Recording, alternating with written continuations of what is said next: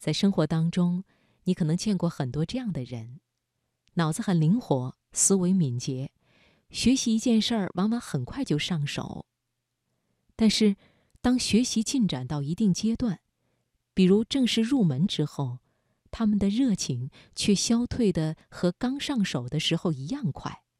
这时，他们的进度往往会停滞不前。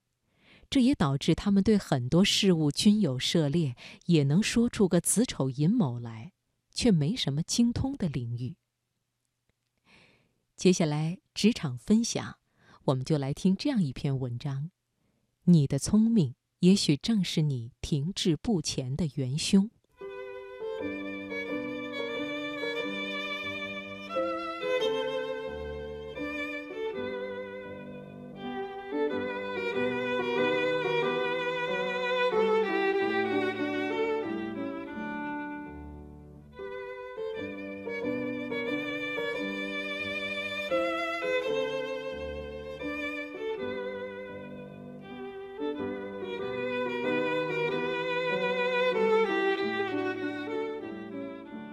学习的本质是一个在大脑中建立联系的过程。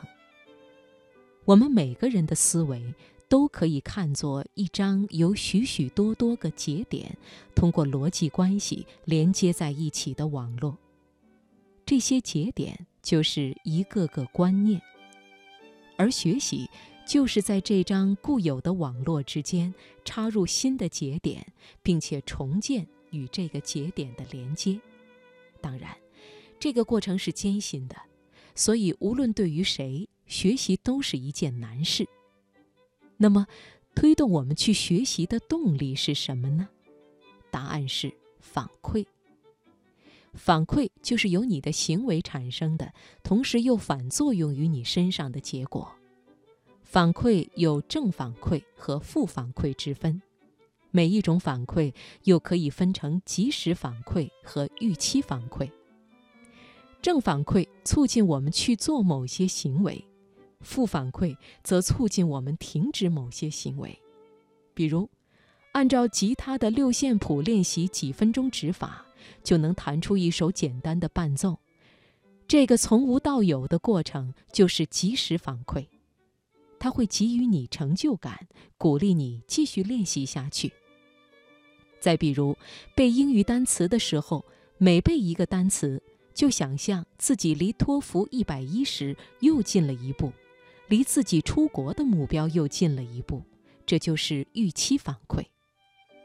又比如，你十五岁才开始学围棋，然后得知别人学棋都比你早了十年，你这辈子都下不出什么成绩了，就会萌生悲观和放弃的心理，这就是负反馈。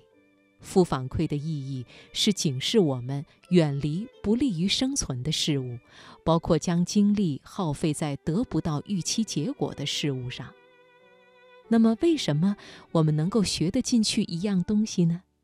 就是因为我们在学习的时候，不断的受到及时正反馈和预期正反馈的鼓励。有些人可能学到一个知识点，解出一道难题，便会非常兴奋。对他来说，这就是正反馈；而有些人可能学到一个东西，感到又比别人更近了一步，满足优越感，这也是一种正反馈。也正是这种反馈，抵消了我们学习过程中的艰辛和枯燥。学东西比较快的人，他们的记忆力、理解力、思维速度通常都比较出众。将知识转化为联系的速度也比较快，因此，他们比较容易理解一个概念，并且应用这个概念去解决固有的问题，这就是一种正反馈。对于他们来说，这种过程是新奇、有趣、充满刺激的，他们陶醉于这种新事物对大脑不断的刺激中。因此，一开始的时候，他们表现出来的是浓厚的兴趣和极快的学习速度。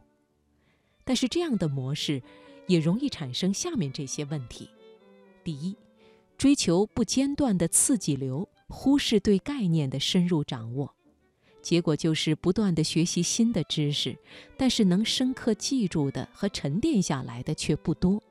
这也就是过于重视速度而忽视了质量。第二，重视刺激甚于知识本身，舍本逐末，似是而非。他们可能会沉溺于原来是这样的刺激中，并满足于这种感觉。而事实上，他们的理解可能是似是而非的，甚至纯属曲解。但是由于他们足够聪明，所以能在比较低的层面上自我解释，因此便自以为掌握了这个知识点。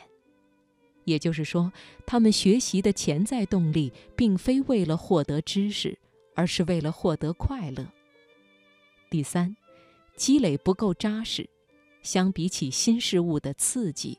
复习、背诵、记忆显得更加枯燥无味，所以他们更喜欢学习新东西，而忽视了将已学的知识纳入到自己的知识体系之中，导致积累不够扎实。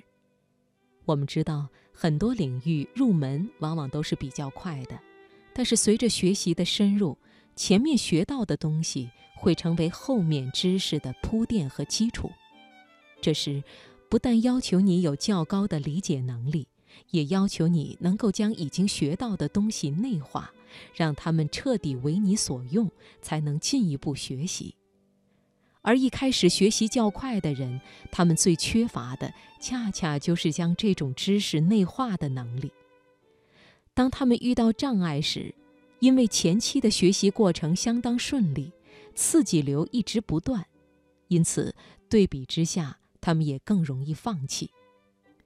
举个例子，学习好比走迷宫，聪明的人也许用不了一分钟就能解开这一层的谜题，找到出口，前往下一层。但也许这一层某处隐藏着一个重要道具，过了十层之后，需要使用这个道具了，他们就傻眼了。回去找吧，又不知道在哪一层。而且面对着已经走过的迷宫，实在不想重新再来一次，加上又没有攻略帮忙，很多人也许就选择放弃了。而那些一开始就仔仔细细将迷宫的每一层都走遍的人，他们花的时间可能更多，入门更慢，但是每一层都走得踏踏实实，就不容易有这样的遗漏。